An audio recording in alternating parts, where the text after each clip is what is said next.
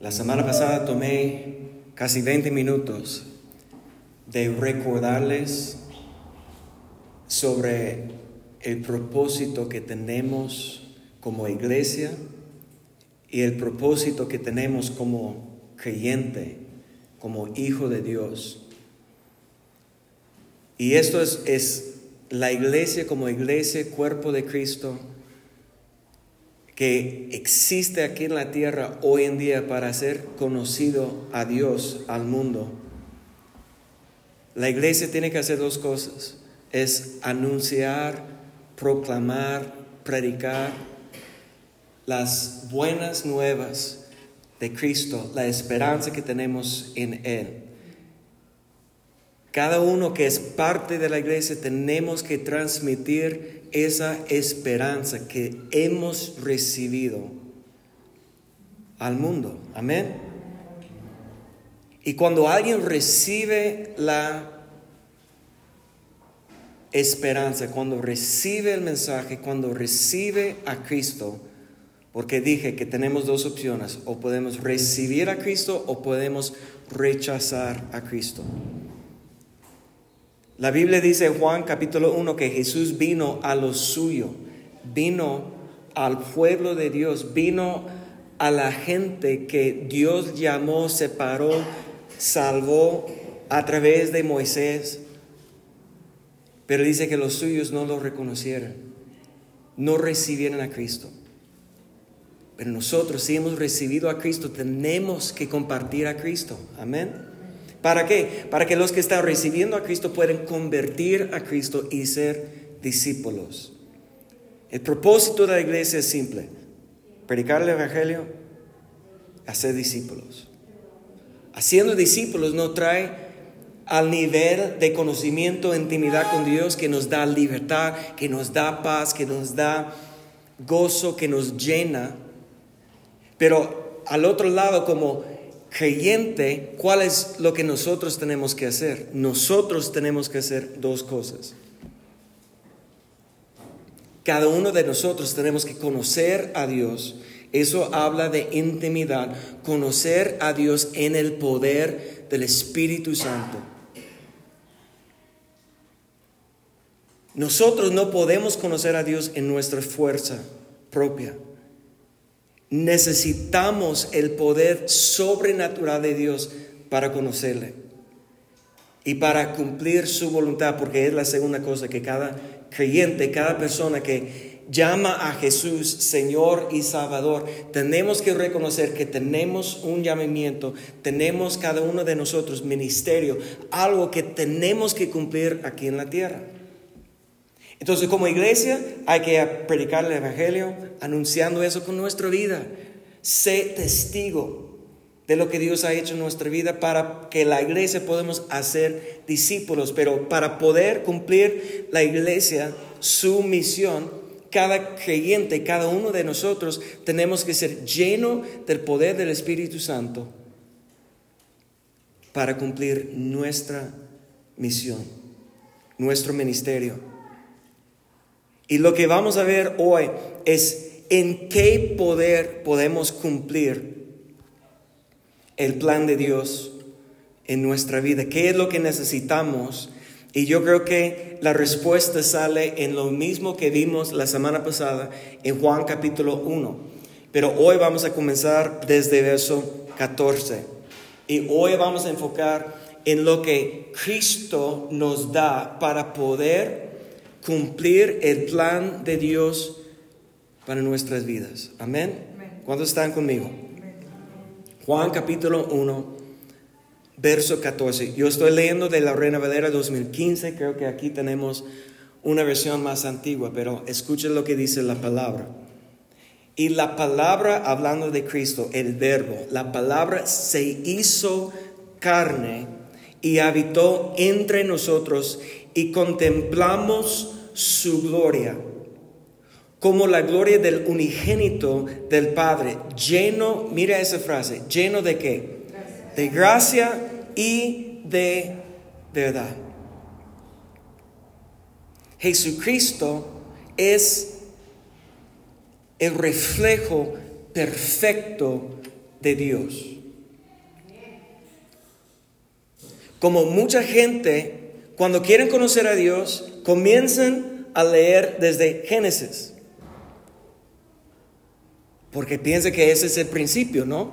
Pues en el principio Dios creó y toda la historia ahí. Pero mucha gente tiene la idea que el Dios del Antiguo Testamento es muy diferente del Dios del Nuevo Testamento. ¿Han escuchado eso? Pero tenemos en la palabra de Dios una promesa que Dios es el mismo hoy, ayer y para siempre. El problema es que Dios estaba revelándose a sí mismo a la humanidad a través de diferentes pactos que Él hizo, primeramente con Adán, luego con Noé, luego con Abraham, luego con Moisés, luego con David, revelando a la humanidad quién es, su voluntad. Pero la humanidad fracasó, fallamos en nuestro pecado y, aparte de Cristo, Dios nos mostró que es imposible agradar a Dios, es imposible que la humanidad puede cumplir el plan perfecto de Dios. Eso no quiere decir que en todos los tiempos, desde Adán hasta Cristo, que nadie hizo el plan de Dios o nadie cumplió, sino lo que muestra es nuestra debilidad en nuestra humanidad de conocer a Dios, de cumplir su plan. Pero en Cristo está revelado toda la plenitud de Dios en Él. Cristo nos muestra el verdadero corazón de Dios, el verdadero deseo de, Dios, los planes que Dios quiere cumplir en nuestra vida, lo hizo a través primeramente de Jesucristo. Romanos habla de Jesús como el postrero Adán. ¿Quién es Adán? El primer hombre que Dios hizo el primer pacto con él. Le dio un mandamiento, un solo mandamiento, que no comas del fruto del árbol de conocimiento de bien y mal, y con un mandamiento Adán falló. ¿Sí o no? Pero Jesucristo declaró que no he venido para romper, destruir la ley, sino para qué? Cumplir. Y lo que ningún hombre, nosotros no podemos hacer, Jesús cumplió. Y aquí dice que Jesús, el único unigénito, perdón, del Padre, lleno de gracia y verdad, habitó entre nosotros. 15. Juan dio testimonio de él que y proclamó diciendo, este es aquel quien dije, el que viene después de mí ha llegado a ser antes de mí porque era primero que yo porque de su plenitud todos nosotros recibimos gracia sobre gracia. Hay una discusión entre los teólogos que significa esa frase, gracia sobre gracia. Como si es una gracia que está cambiando, reemplazando la gracia del antiguo, como hablando de el pacto del antiguo y una gracia para el nuevo en Cristo. Pero lo que, lo que creo yo, gracia sobre gracia, habla de una exactamente abundancia de gracia que Jesús ahora está revelando a nosotros la abundancia de la gracia de Dios. Él está mostrando a nosotros la plenitud de la gracia. Él está mostrando a nosotros lo que es lo que necesitamos para poder cumplir y hacer el plan de Dios en nuestra vida. Dice, porque de su plenitud todos nosotros recibimos gracia sobre gracia. La ley fue dada por medio de quién? Moisés el otro pacto. Pero la gracia y la verdad nos han llegado por medio de quién? No por medio de David, no por medio de Abraham, no por medio de Moisés, no por medio de Job, no por medio de Daniel, no por medio de Isaías, no por medio de ningún profeta o maestro o alguien antes de Cristo, cómo llegó a nosotros la gracia y la verdad por medio de Jesucristo. Jesucristo declaró que yo soy el camino, la verdad y la vida la fuente de la verdad es Jesucristo. Todo el mundo está buscando a conocer, ¿han escuchado esa frase? Su verdad. Como cada quien quiere creer lo que quiere creer y, y declarar que lo que yo creo, es mi verdad.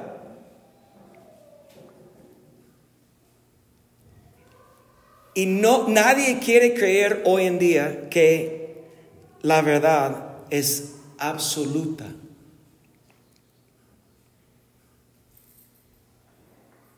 Pero dos cosas que se oponen. ¿Cómo puedes conocer cuál es la verdad?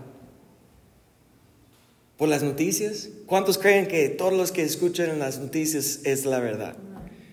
Estoy al punto que no creo en nadie, no tengo confianza en nadie, ningún partido político, en ninguna fuente de las noticias. Es casi imposible saber quién creer, quién tiene la razón. ¿Por qué? Porque todo está bajo la influencia del príncipe de este mundo que Jesús llamó padre de la mentira. hasta en la nutrición, como hemos platicado mucho. ¿Cuál doctor vas a creer? ¿Sí me explico? Como hay contradicciones entre lo que se llama ciencia, entre lo que se llama política, entre lo que se llama educación, como no hay un acuerdo, entonces, ¿cómo puedes conocer la verdad? Y hoy en día, con todo lo que está saliendo, chat GPT, inteligencia artificial, que está agarrando de toda la información en todo el mundo, pero está dando a nosotros lo que alguien que está escribiendo los algoritmos quiere que creemos, ¿cómo vamos a conocer qué es la verdad? Pero Juan hace dos mil años, el apóstol que estaba él acostado sobre Cristo la última noche de su vida, quien vio su vida, vio su ministerio desde el principio, vio sus milagros, escuchó sus enseñanzas, que fue tocado por la presencia de Dios. Él está declarando a nosotros que en Cristo hay la plenitud de gracia. Y que por medio de Cristo recibimos la gracia y la verdad y yo quiero decirte que si conoces realmente a Cristo, puedes discernir la verdad. Pero fuera de eso, escúchame, o estás confiando en ti mismo, estás confiando en lo que tú crees, estás confiando en lo que tú has aprendido en los 45 años o 50 años o 30 años de tu vida, que tú has sido el único que ha encontrado la verdad correcta. Cuando tú digas que mi verdad es eso, negando toda la historia, negando todo lo que ha pasado en la vida, en tus 30, 40, 50, 60 años, declarar fuera de Cristo que has encontrado tu verdad, bueno, tú tienes más confianza que yo. E, e, esa es una de las razones que yo no voy a debatir y, pelear cosas que han sido como un debate por dos mil años. Yo no me meto en, en controversia aquí de doctrinas o de enseñanzas aquí, aunque tengo mi opinión, pero ¿qué vale mi opinión? Cuando hay gente mucho más grande o más estudioso, que han leído más o que han, si me explico, que todavía grandes en ese ámbito que, ámbito que están peleando, ¿quién soy yo? Entendemos que la verdad es revelada a nosotros por medio de una persona, Jesucristo, que es más que una persona, que es Dios mismo, que habitó entre nosotros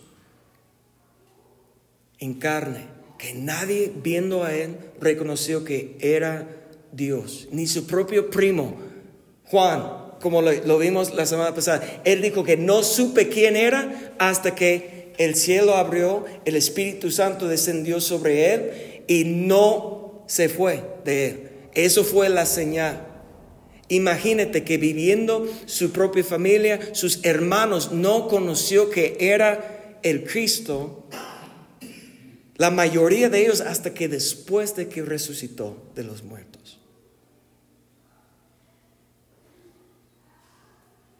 Pero los que tenían fe y los que estaban buscando a Dios recibieron a Cristo.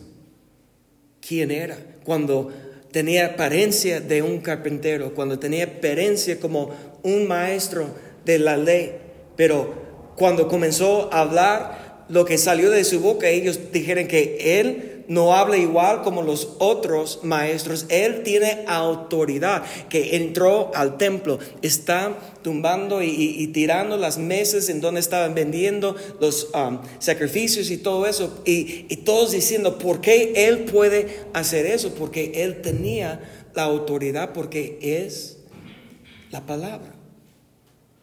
Es la verdad.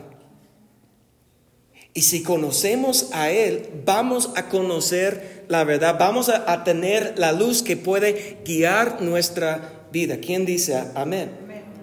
Pero si, si recibimos que Cristo es la verdad, que Cristo es el camino, que nosotros necesitamos seguir a Cristo, todavía creer en Él es el solamente primer paso y lo que nos hace falta es el poder de cumplir. Y por eso quiero terminar hablando de la gracia. Porque cuando, cuando hablamos de la gracia hay muchas veces falta de entendimiento de qué significa la gracia.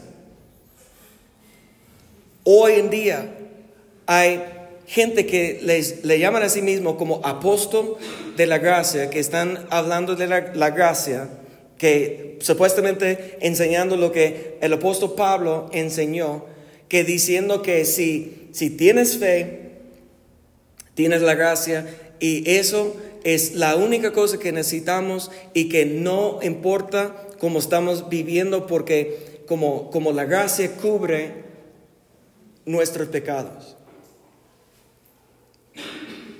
Y yo te digo que hay gente que están predicando eso, que es el Evangelio de Pablo. Pero si me apoyan, en, en Romanos capítulo 6 tenemos claramente de la pluma del apóstol Pablo lo que él dice sobre la gracia. Es una pregunta, ¿qué pues diremos? ¿Permaneceremos en el pecado para que abunde la gracia? Esa es la pregunta. Porque hoy en día mucha gente está enseñando eso, que la gracia va a cubrir todo nuestro pecado, que no importa cómo estamos viviendo por la gracia. La gracia es el favor de Dios que no merecemos, que la gracia quita el pecado. Pero aquí la pregunta es si debemos permanecer en el pecado para que la gracia abunde. Y yo creo que todos conocemos lo que dice Pablo, que la respuesta, verso 2, de ninguna manera. Porque los que hemos muertos al pecado, ¿cómo viviremos todavía en el pecado?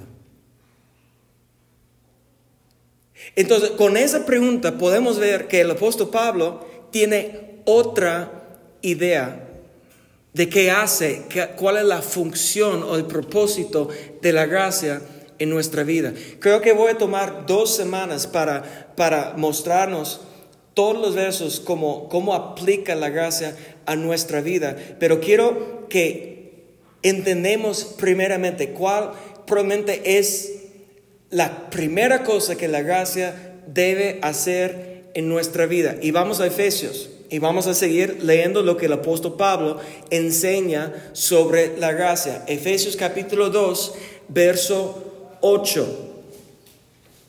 Efesios 2, 8 dice, porque por gracia, toda la iglesia diga gracia, por gracia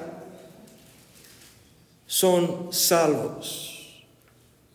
Por medio de la fe, esto no de ustedes, pues es don de Dios. Déjame parar por un momento porque en este verso, verso 8, parece dos veces la palabra gracia. ¿Lo ves? ¿Dos veces gracia o solamente una vez? Es que en español hay dos palabras aquí que representan, que significa gracia, pero son muy diferentes en español. Pero hay dos palabras que tienen la misma raíz de gracia.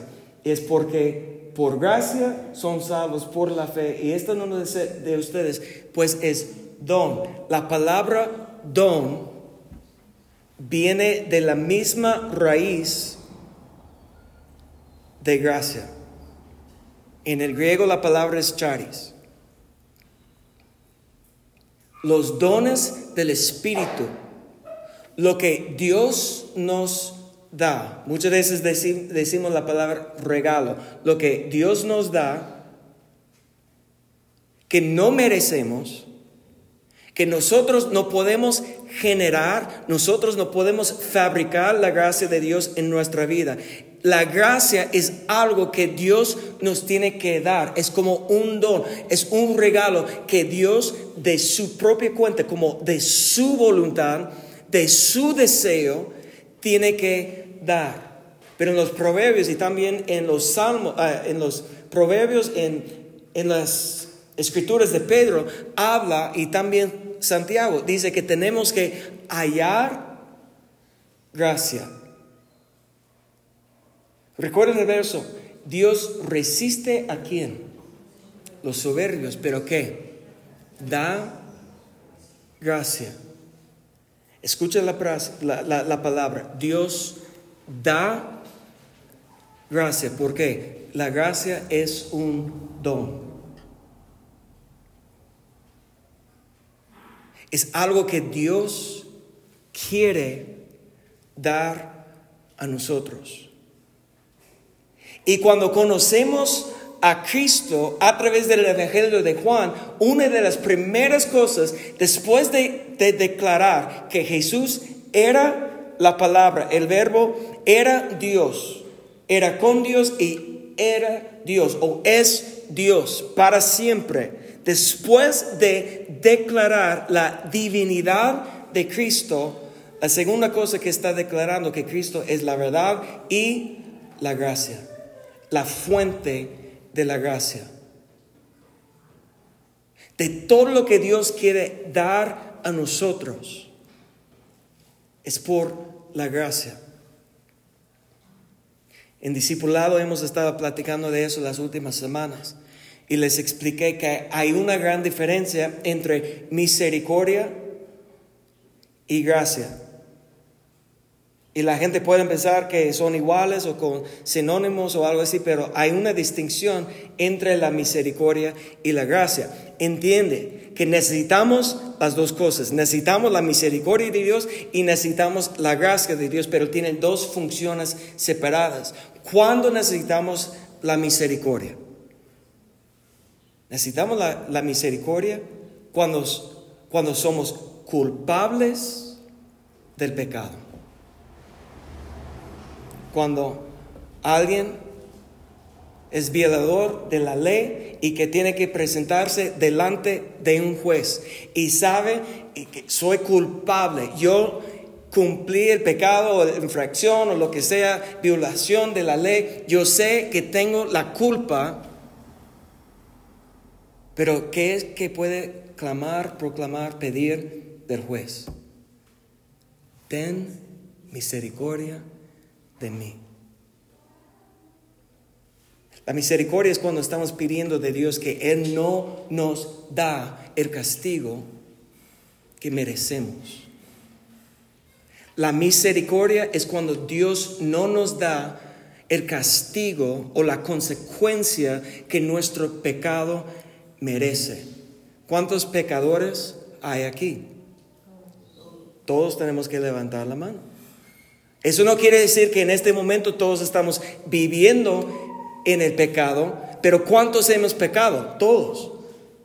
Destruido de la gloria de Dios, separado por nuestro pecado, en la misma manera que Adán pecó en el huerto y fue separado de la presencia y de la gloria de Dios, nuestro propia, propio pecado nos ha separado de Dios. Y por eso la primera cosa que necesitamos clamar y pedir de, de Dios es que misericordia. Merecemos una consecuencia, merecemos, Romanos dice, la muerte, la paga del pecado es la muerte. Pero Dios es un Dios misericordioso y Dios en su misericordia no nos da la consecuencia que merecemos, pero ¿cuándo? Cuando dejamos de confiar en nosotros mismos, cuando Dios resiste el humilde pero da, yo creo que la misericordia es uno de los dones de gracia que Dios nos da. Da gracia, da misericordia cuando somos humildes. El humilde tiene que reconocer, he pecado Pero mira, cuando reconocemos eso, que necesito la misericordia de Dios, Dios, y humillamos nosotros delante de Dios, Dios nos da su gracia. ¿Y qué es lo, que la gracia debe hacer en nuestra vida? Primeramente aquí dice que es la salvación. Nos rescata de la consecuencia de nuestro pecado. Él nos da un inicio nuevo, un comienzo nuevo, para ahora vivir en otra manera. Pero eso no es porque, mira lo que dice, es donde Dios, verso 9, dice, no es por obras para que nadie se gloríe. Entonces nadie de nosotros podemos decir, mira la vida que he vivido, esa es la razón que Dios me salvó. Estás equivocado. No entiendes la misericordia y la gracia de Dios. Si tú piensas que tú estás aquí por lo que has hecho. ¿Entiendes? Estamos aquí cuando tenemos fe. ¿Quién nos da la fe? Jesucristo es autor y consumador de la fe. Dios ha repartido una medida de fe a cada uno. Ni la fe es de nosotros.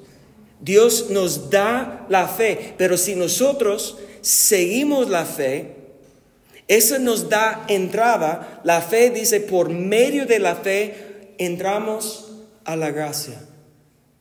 Y la gracia es esa fuente de todos los dones que Dios quiere dar a nosotros. Pero el primer paso es humillarnos, reconocer que yo necesito a Dios. ¿Qué es lo que tiene que hacer la gracia? Mire lo que dice Pedro. Vamos a ver un ejemplo aquí. Primero de Pedro, capítulo 1, verso 13. Dice, por eso con la mente preparada para actuar y siendo sobrios. Pongan, mira esa frase, me encanta esa frase. Ponga su esperanza completamente en la gracia que les es traído en la revelación de Jesucristo. Primer de Pedro capítulo 1, verso 13. Dice, pongan su esperanza completamente en dónde? En la gracia. En la gracia. Nuestra esperanza depende que nosotros entendemos el propósito de la gracia, qué es lo que la gracia tiene que hacer en nuestra vida, porque nuestra esperanza es la gracia. ¿De dónde viene la gracia? De Cristo. ¿Quién es la fuente? Aquí dice que, que la gracia os es presentada en la revelación de Jesucristo. Entonces nuestra esperanza depende en nuestro entendimiento y nuestra entrada a la gracia de Dios. Si vamos a capítulo 5, 1 de Pedro capítulo 5, mire lo que él dice.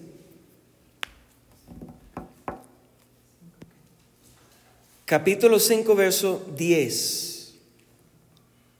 1 de Pedro capítulo 5, verso 10.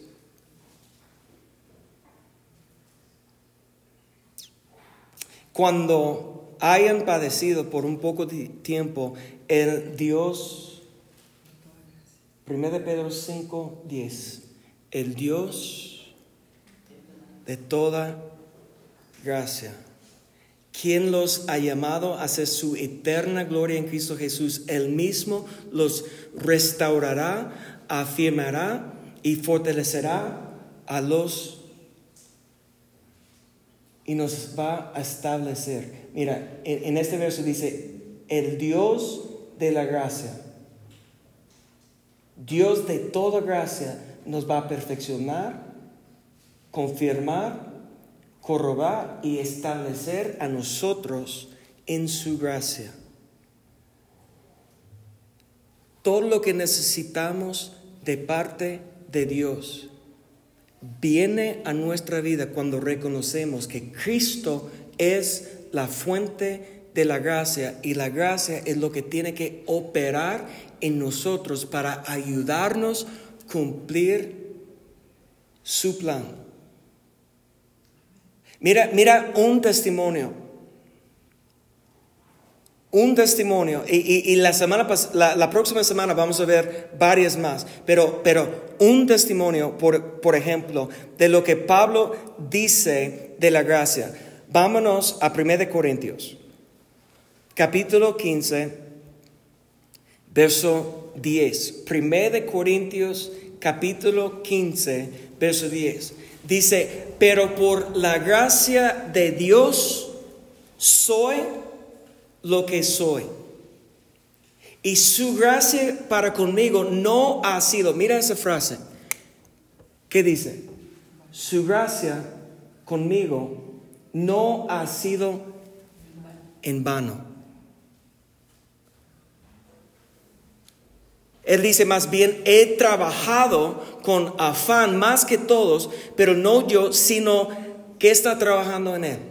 La gracia de Dios que ha sido conmigo.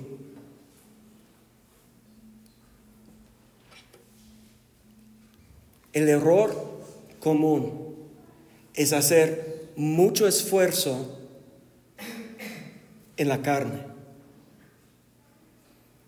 en nuestro razonamiento, en nuestra habilidad, en nuestro talento. Escúcheme bien, hay una diferencia. Todos tenemos talentos diferentes, ¿sí o no? Y el talento podemos decir que viene de parte de Dios. Alguien que tiene talento de, dibujar o de cantar o tocar un instrumento o administrar o, o talentos, entiendes que no necesitas a Dios para desarrollar un talento, ¿de acuerdo?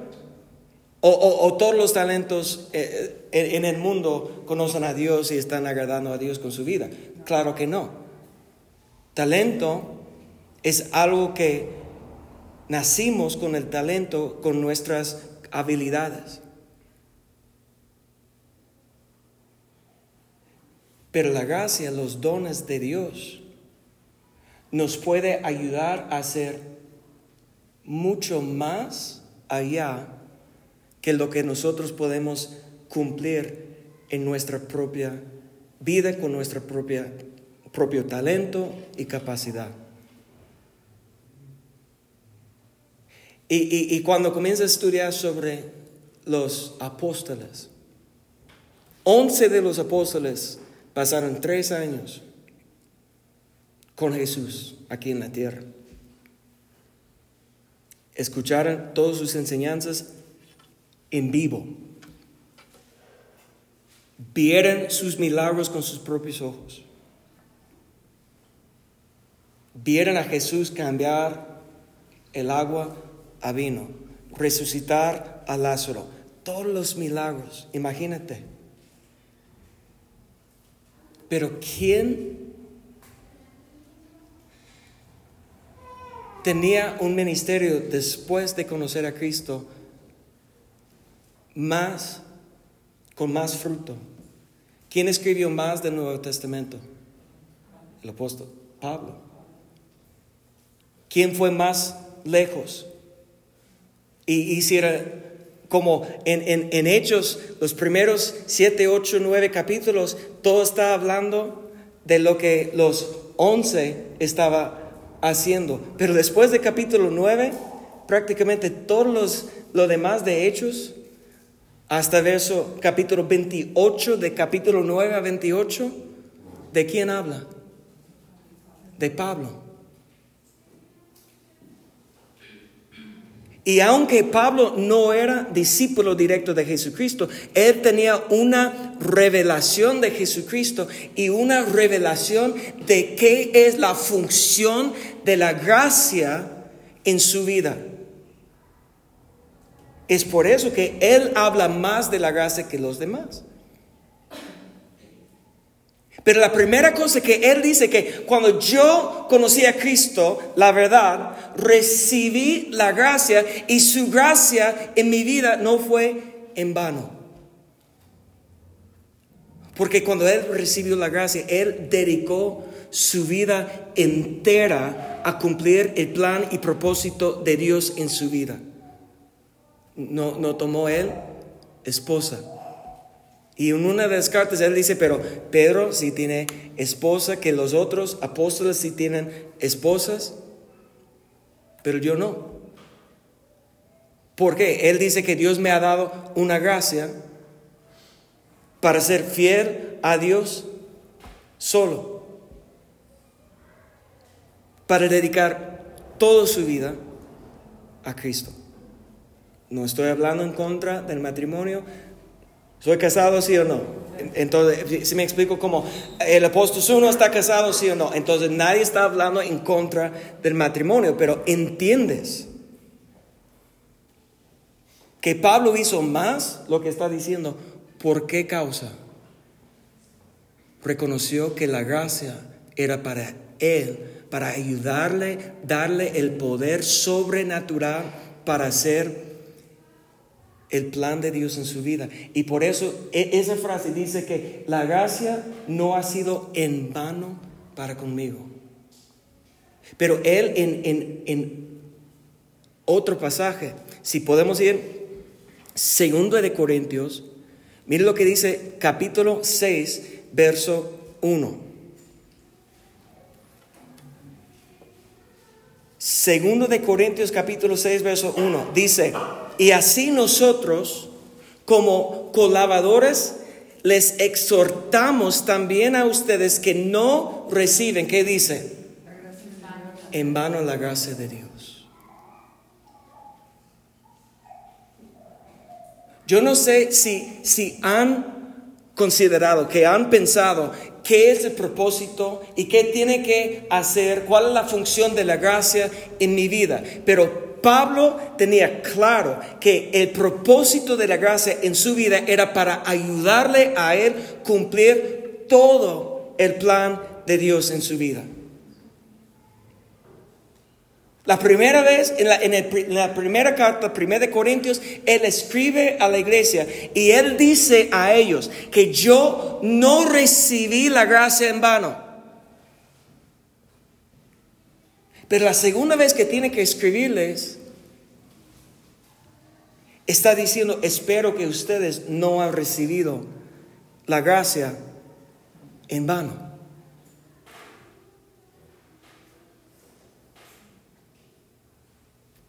Si la palabra de Dios, inspirada por el Espíritu Santo, es viva y todavía está hablando a la iglesia hoy, entonces es una pregunta que necesitamos preguntar a nosotros mismos. ¿He recibido la gracia de Dios para y, y me está ayudando a cumplir el plan de Dios o sigo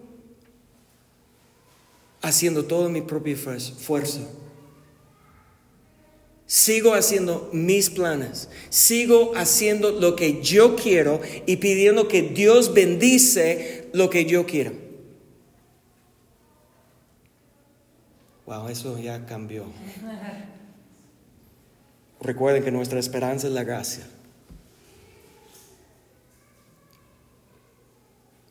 Pero a veces eso como amén o ay de mí es muy bien reconocer que necesitamos declarar, ay de mí, ¿qué estoy haciendo? Si tengo la gracia, si conozco a Cristo, que es la verdad y es la fuente de la gracia, entonces, ¿qué estoy haciendo con mi vida?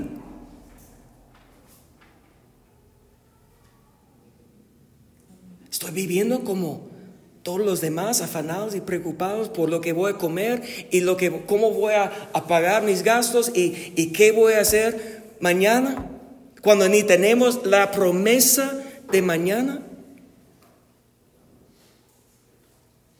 ¿Es posible que no entendemos el propósito de la gracia? Es posible que estamos recibiendo, que tenemos acceso por la fe que Dios nos ha dado. Tenemos acceso, entrada a la gracia de Dios, pero ni tenemos ninguna idea cómo usar la gracia o cómo aplicar la gracia. Y recuerden, porque ya tenemos que terminar, que cuando estamos leyendo la Biblia, quita de tu mente las divisiones de capítulos y versículos. Primer, segundo de Corintios es una carta. Imagínate que Pablo es, comienza a hablar una enseñanza, un podcast. Y capítulo 6 está en medio de un podcast de 45 minutos, entonces alrededor de minuto 22, él dice que, que no reciben la gracia en vano, pero ¿de qué sirve decir esto si no está conectado, si no está comentando de lo que él dijo en los momentos anteriores? ¿Está conmigo? Entonces no importa que vamos a regresar de capítulo 6 a capítulo 5, es la misma idea que Pablo está declarando. Cuando él dice aquí que no está exhortando a nosotros no recibir la gracia de Dios en vano, bueno, primeramente ver lo que, ver lo que dice verso 2, porque dice, en el tiempo, verso 2, por favor, en el tiempo más favorable, he aquí ahora eh, eh, te escuché, en el día de la salvación te socorrí. He aquí ahora el tiempo más favorable y he aquí ahora el día de, aquí dice salud, pero la versión que estoy leyendo es salvación, porque la palabra en el griego para la salvación puede hablar de hacerlo completo, como renovar, hacerlo completo, sanar, rescatar y salvar. Es una palabra, cuando hablamos de la salvación, es una palabra muy completa. Pero ¿de qué está hablando? En el tiempo aceptable o favorable, lo que dice aquí, porque es, esto habla de la misma gracia porque si la gracia es el favor de Dios que no merecemos. En el tiempo favorable te escuché, en el día de la salvación. En el día de salud, cámbialo por salvación. Te he socorrido en el tiempo de la gracia. Pero la pregunta es si hemos recibido la gracia en vano. ¿Qué tiene que hacer? La primera cosa, la gracia en nuestra vida. Vamos a encontrar en los versos anteriores. Regresamos capítulo 5. Segundo de Corintios capítulo 5. Y vamos a leer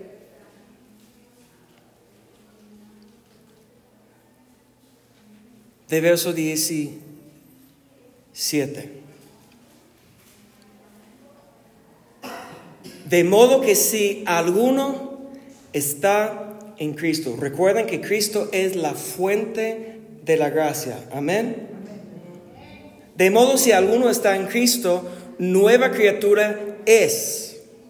Las cosas viejas pasaron y he aquí todas son hechas nuevas. Y todo este proviene de Dios.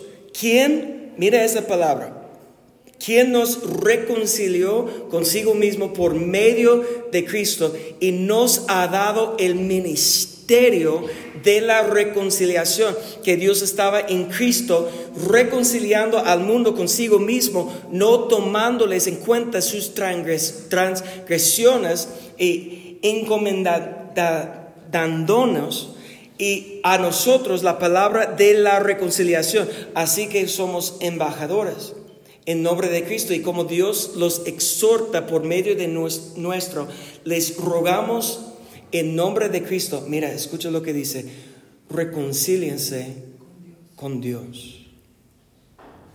Al que no conoció pecado, hablando de Cristo, por nosotros Dios lo hizo pecado, para nosotros fuéramos hechos justicia de Dios en Él, en Cristo ¿Qué es la exhortación? Que nosotros tenemos que ser reconciliados con Dios. ¿Y qué dice el verso después? Les exhortamos también, ustedes no reciben la gracia en vano, porque ¿qué es la primera cosa que la gracia debe hacer con nosotros? Es reconciliarnos con Dios. Restaurar a nosotros lo que Adán pidió en el huerto, lo que nuestro pecado nos hizo pedir aquí, la comunión, intimidad, conocimiento de Dios.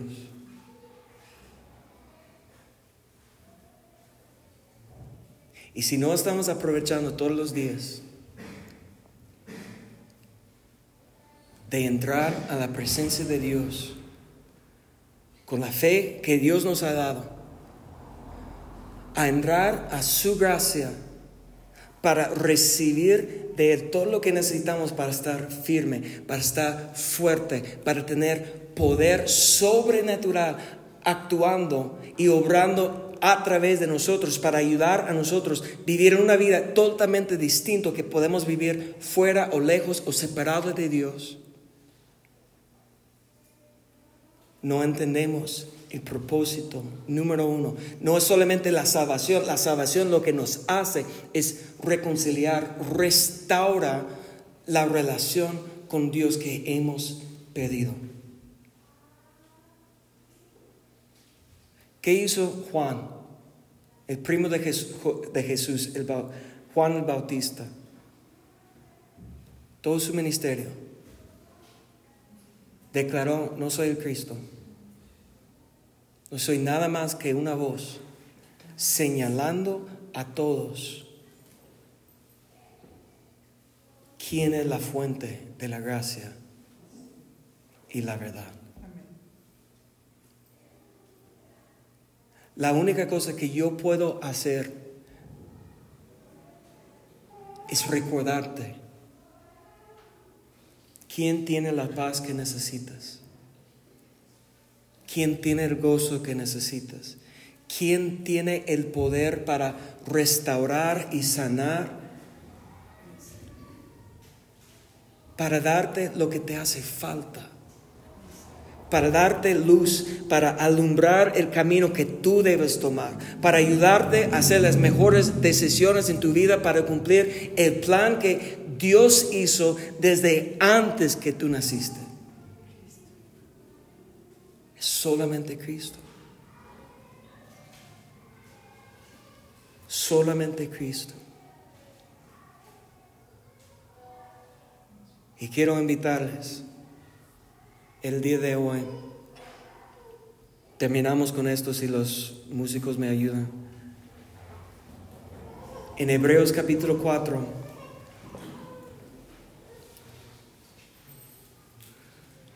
Hebreos 4, 12 dice, porque la palabra de Dios es viva y eficaz. ¿Quién es la palabra? El verbo es Cristo. Amén. Mire lo que dice aquí, porque la palabra de Dios es viva, porque es una persona, es Cristo. Eficaz y más penetrante a toda espada, que toda espada de dos filos, penetra hasta partir el alma y el espíritu, las conjunturas y los tuétanos y discierne los pensamientos y las intenciones del corazón. No existe cosa creada que no sea manifiesta en su presencia, más bien todas están desnudas, expuestas ante los ojos de aquel a quien nos tenemos que dar cuenta. Por tanto, teniendo un gran sumo sacerdote que ha traspasado los cielos, Jesús, el Hijo de Dios, retengamos nuestra confesión, porque no tenemos un sumo sacerdote que no puede compadecerse de nuestras debilidades, pues Él fue tentado en todo igual que nosotros, pero sin pecado. Y mire lo que dice el verso 16. Acerquémonos pues con confianza al trono de la gracia para alcancemos misericordia y hallemos gracia para el oportuno socorro. Cristo es el camino. Si tenemos confianza y fe en Cristo, Él nos muestra cómo llegar al trono. ¿Qué es el nombre del trono? Trono de gracia. En el trono de gracia encontramos misericordia porque reconocemos que hemos fallado, que somos culpables delante de Dios, merecemos castigo, juicio de Dios, condenación es lo que merecemos, pero clamamos. Cuando estamos en el trono de gracia, Señor, ten misericordia de mí. Y solamente el humilde haya la gracia. Dios resiste los soberbios y Dios da gracia. Santiago dice, Dios da mayor gracia. Juan dice, gracia sobre gracia. Para ayudar a nosotros, no recibir la, gracia de Dios en vano, sino para ayudarnos a cumplir su plan. ¿Cuántos quieren cumplir su plan? Pónganse de